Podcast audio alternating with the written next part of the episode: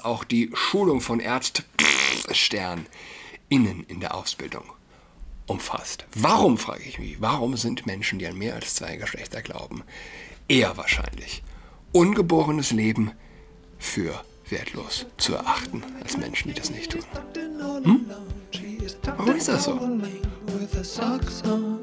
She's got COVID-19, she's acting all alone. Hallo und herzlich willkommen zu Adress Podcast. Mein Name ist Julian Adrat. Man kennt es aus alten Romanen, man kennt es auch aus Rotkäppchen. Was macht Rotkäppchen? Rotkäppchen geht los, macht sich auf den Weg zur Oma. Warum? Weil es der Oma nicht gut geht. Äh, geht. Und was bringt sie ihr mit? Kuchen und Wein.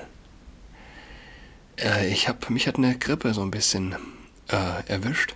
Ich habe leichtes Fieber. Gestern war es so ein Ticken hotter. Ich habe jetzt ein Stückchen Rotwein genommen. Ähm, und es trifft sich ganz gut, dass heute Cutnet einen Artikel von mir gebracht hat, den ich vorlese. Am Sonntag trat in Herz Jesu auf dem Prenzlauer Berg vor dem Schlusssegen ein Mann mit Warnweste an die Kanzel und verkündete, Freitagabend 8 Uhr trifft sich der synodale Weg. Der Bus hänge im Graben, Warnweste hin oder her, er hätte schlecht von der Braut Christi sprechen können, die im Graben hängt. Aber er hatte mich neugierig gemacht. Homosegnungen und Frauenpredigten waren die Hauptanliegen, die sich auf den beiden vorangegangenen Treffen herauskristallisiert hatten, las ich auf der Homepage. Nicht ganz 30 Leute fanden in einem Stuhlkreis Platz vor dem Altar. Nach und nach zogen alle Maske über bis auf ein Ehepaar, eine Priester aus der Gemeinde, neben dem ich saß, mir und dem Überraschungsgast, Herr Klose, ein hoher Funktionär des ZTK, des Zentralkomitees der deutschen Katholiken. Herr Jesu ist gewissermaßen die Heimatgemeinde des ZTK, seit es dieses Jahr von Bonn nach Berlin gezogen ist, über unseren Gemeindesaal. Für einen Anhänger des synodalen Wegs ist ein Vertreter der Führungsriege des ZDK so etwas wie ein Bischof für den gewöhnlichen Gläubigen, zumindest was die Autorität anbelangt. Die erste Dreiviertelstunde lauschte die Versammlung andächtig den Ausführungen von Herrn Klose.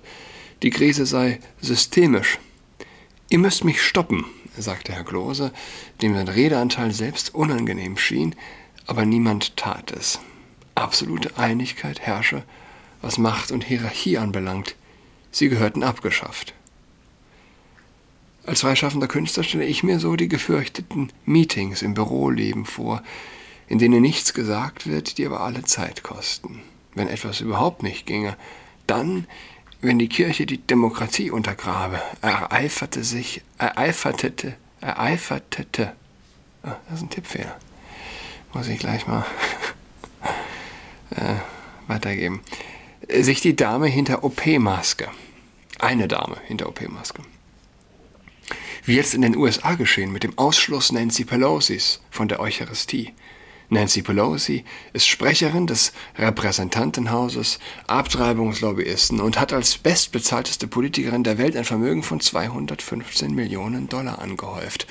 Größtenteils über ein glückliches Händchen mit Aktien von Firmen, die sie als Abgeordnete mit zu beaufsichtigen hat. Kurz glühte der Funken moralischer wie, theologischer Grenzerfahrung auf, die ich eigentlich für diesen Abend erwartet hatte. Der Mann mit Warnweste, die er an diesem Abend nicht trug, reagierte aber sofort, wofür ich ihm dankbar war. Er bat eine andere Frau, die Zusammenfassung der letzten beiden Treffen nochmal vorzulesen. Dann streckte ich die Hand nach dem Mikro aus. Es war schon fast neun. Ich habe Netflix und in Berlin gibt es tolle Bars. Ich höre die ganze Woche über interessante Menschen reden. Je interessanter, desto erfolgreicher sind sie meistens.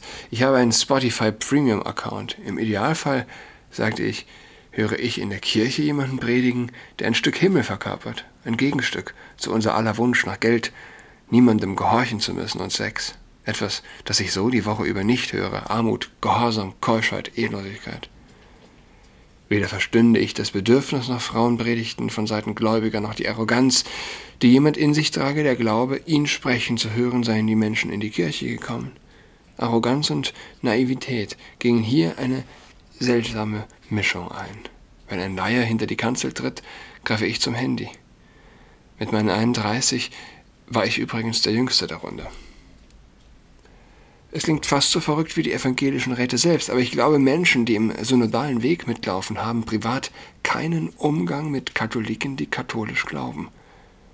Ein Ehepaar dankte für meinen Beitrag und stellte sich mir namentlich vor, ehe es in eine Gruppenarbeit ging, warum wir, in Klammern, noch nicht aus der Kirche ausgetreten sind.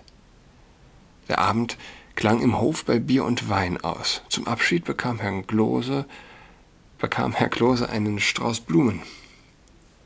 Die Zivilisiertheit des Tons hat mich überrascht. Es ist aber an den Konservativen, ihren Mund aufzumachen, Freitag hin oder her. Mission fängt heute in den Gemeinden an. Den synodalen Weg und den Versuch, eine zweite evangelische Kirche zu gründen, gäbe es nicht, wenn sich die Katholiken gerade in den Großstädten nicht nur vom Sehen, sondern auch mit Namen kennen würden.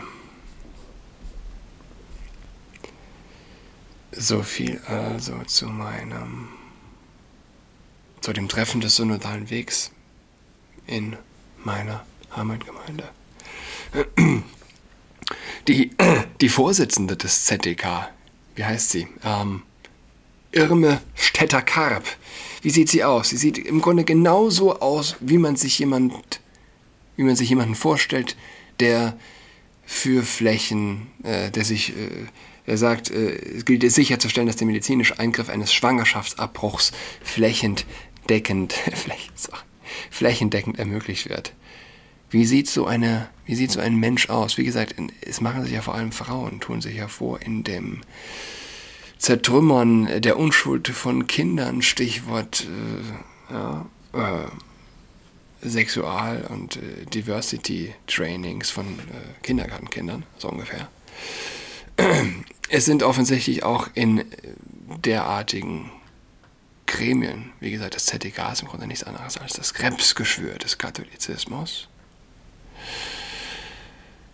Jeder weiß also, wie Irme Stetter-Karp aussieht. Ich lese das ähm, in der Tagespost. Das sei beklagt Stetter-Karp in Christ und Welt weiter. Christ und Welt ist die Ausgabe, die, die eine, eine evangelische Zeitung, die in der Zeit manchmal mit als Beilage, ich weiß nicht, einmal im Monat, ich weiß gar nicht, ausliegt. Das sei, beklagt Städter Karp, derzeit nicht der Fall, weil insbesondere im ländlichen Raum unabhängig von seiner konfessionellen Prägung die gynäkolog gynäkologische Versorgung fehlt. Und weiter, eine Reflexion darüber, wie das Angebot sichergestellt werden kann, steht an, was auch die Schulung von Ärztstern innen in der Ausbildung umfasst. Warum, frage ich mich, warum sind Menschen, die an mehr als zwei Geschlechter glauben, eher wahrscheinlich ungeborenes Leben für wertlos zu erachten als Menschen, die das nicht tun? Hm? Warum ist das so? Wer gendert, ist pro Abtreibung. Wer gendert, bringt Männer im Frauengefängnis unter. Hier wie die Transinsassin. Also der Dude, der jetzt hier, wo war es denn? Ich weiß gar nicht, immer in den USA, ins Gefängnis kam, ins Frauengefängnis und dort zwei, zwei Frauen geschwängert hat. Ein Kind abzutreiben, das dann im Frauengefängnis, wo dann der äh, Mann inhaftiert wurde. Also ein Kind abzutreiben, das dort von einer Anführungszeichen, Frau gezeugt wurde, die eine Frau vergewaltigt hat, das ist für Gendernde die dann wohl die höchste Erfüllung der Frauenrechte. Wahrscheinlich auch für Imke Städterkarp. Ja.